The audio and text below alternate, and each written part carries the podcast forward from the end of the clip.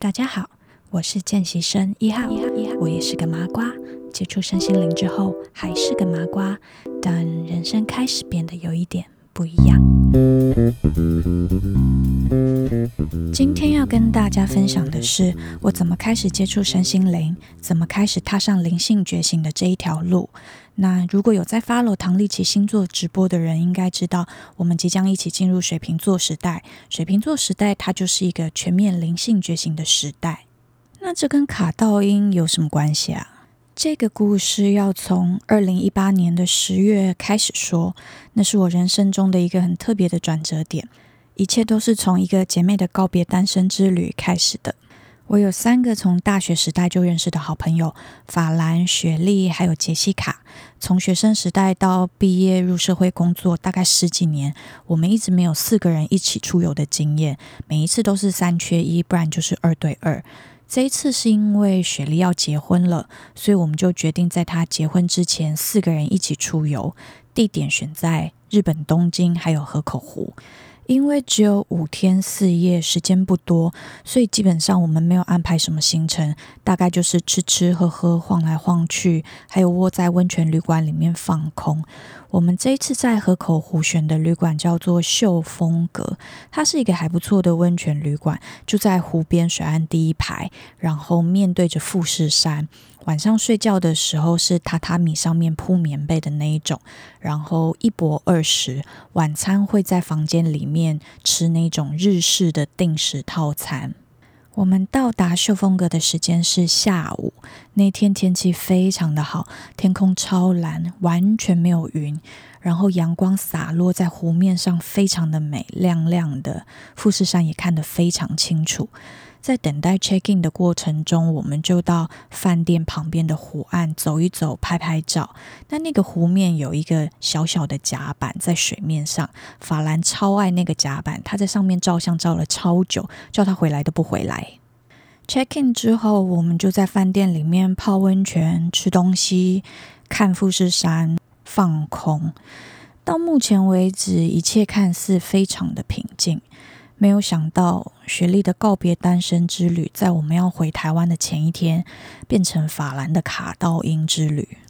法兰他原本是一个超喜欢吃汉堡跟牛排的人，你每一次跟他出去，他就只要吃汉堡跟牛排。大学毕业之后，他去纽约读书，开始慢慢的有一些特殊体质的症状浮现。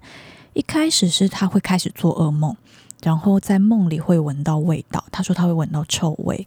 某一天，他在做梦的过程中梦到好像是猪的尸体还是什么东西跟猪有关。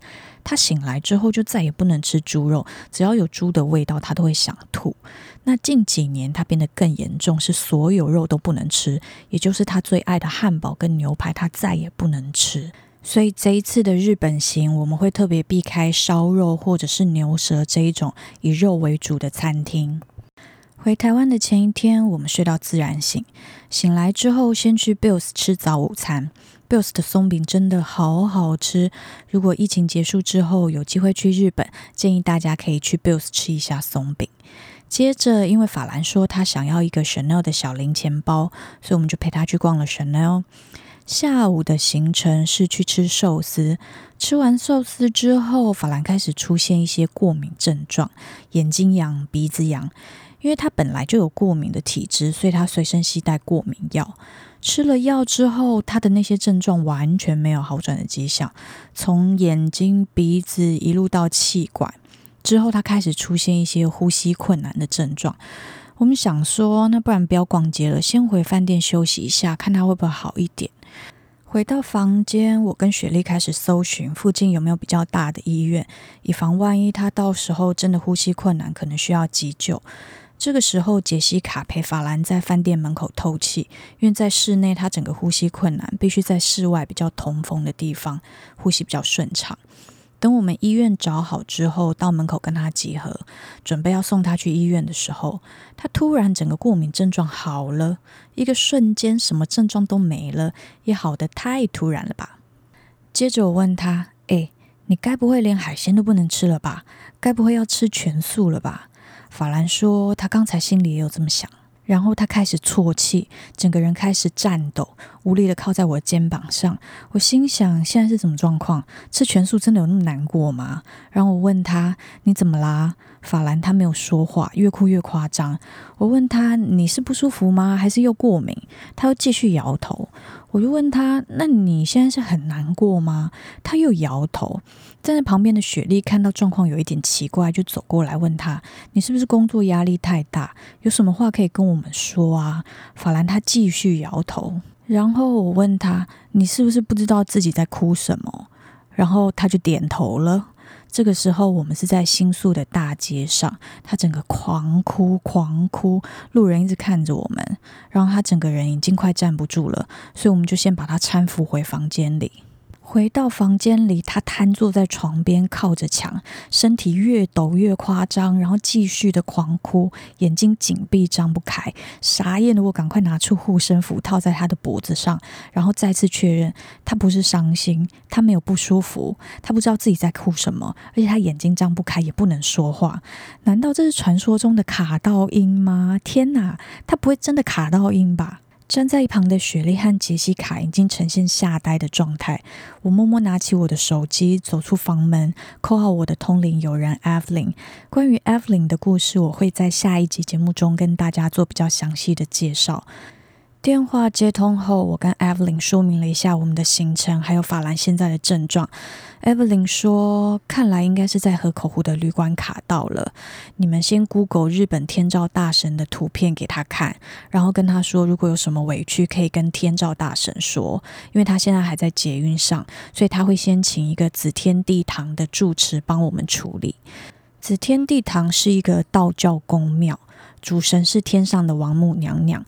我们把饭店的地址啊、房号、法兰的出生年月日，还有台湾的家里地址给了住持之后，就只能先默默的等待。在这个过程中，我们一直不敢把手机移开，一直用天照大神的图对着法兰。可是他没有办法说话，一样是狂哭。你看得出来他很痛苦、很挣扎。最后他用很微弱，然后很挣扎的挤出几个字：“No, stop it。”这个时候，他居然给我唠英文，然后说他手麻、脚麻、头痛、耳朵烫。然后过了一段时间，他慢慢静下来，不哭也不抖了。然后说他好累，刚才意识清楚，可是没有办法控制他自己。恢复正常之后，法兰居然拿出他白天买的 Chanel，开始要我们帮他拍照，还要我们问住持他可不可以出去逛街。我们在旁边吓歪的三人，白眼都要翻到天边去了。事后，我有问 Evelyn 为什么是用天照大神的图。Evelyn 说，因为我们人在日本，所以就找日本最大的神——日本天照大神。那回来台湾之后，我们有去紫天地堂一趟，把法兰的法事处理完成。那顺便也帮大家收金。在这个旅行过后，我们四个人的人生都有一点点的小变化。我自己是因为这个事件开始好奇 Evelyn 开的相关课程，原本是想上 Evelyn 开的课。在浏览她的粉丝团的过程中，我看到了史黛西的能量基础课，很好奇这是什么东西，以前没有接触过，也没有听过。然后我就问 Evelyn，如果像我这种没有功能的麻瓜，没有特异功能，我可以去上能量课吗？那 Evelyn 告诉我，一般人都可以上能量基础课，去上了以后，你可以更了解你自己。所以我就报名了当年十一月的能量基础课。去上课之后，你会更了解什么是宇宙能量，或者是跟宇宙许愿、疗愈等等的这些基本知识。那在接触能量课以前呢、我自己本身的 Facebook 或者是 IG 会 follow 的那些网红。都是彩妆保养，或者是吃喝玩乐、时尚穿搭、旅游相关的网红。但上了能量课之后，因为你的同学是不同领域，那他们会 follow 的那些 KOL 也不一样，进而你就会认识很多身心灵相关的网红或者是粉丝团。这有一点像是你的世界被打开了一个门，你开始踏入一个很像哈利波特的世界。所以，我是因为朋友卡到阴而意外的接触了身心灵。关于法兰，他这个旅游之后从此被启动了，因为他本身就有小体质，所以他现在三不五时就会有小 key 档的症状。那他也在学习面对自己，还有学习一个未知的领域。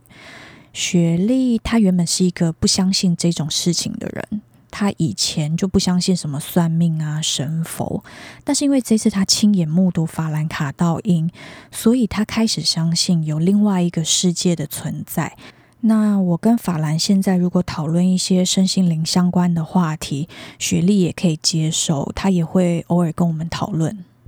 杰西卡她在紫天地堂的时候被 Evelyn 点出，她心里有一个垃圾桶要清理，如果没有清理那个心中的垃圾桶，可能身体会生病。结果隔年杰西卡真的生了一场大病，而且到现在还没有完全的痊愈。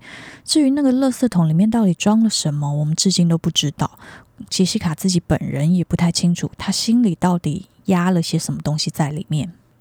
回头去看这趟旅程，会发现人生的机缘真的是被巧妙安排好的耶。同一个事件替我们四个人开启了完全不同的门。再来是在灵性觉醒的这条路上，每一个人的时间点都不一样。开始有意识的观察自己的人生，其实挺有趣的。如果你对灵性觉醒的征兆有兴趣的话，我推荐一个 YouTuber，他的频道叫做点石成金。我会把他的 YouTube 频道链接放在节目介绍的文字里面，让大家参考。再来是，如果你想要跟我做更多的互动跟讨论，可以加入我的 Facebook 粉丝团“见习生一号”。喜欢我的节目，也欢迎随时订阅。非常感谢你今天的收听，那我们下次见喽，拜拜。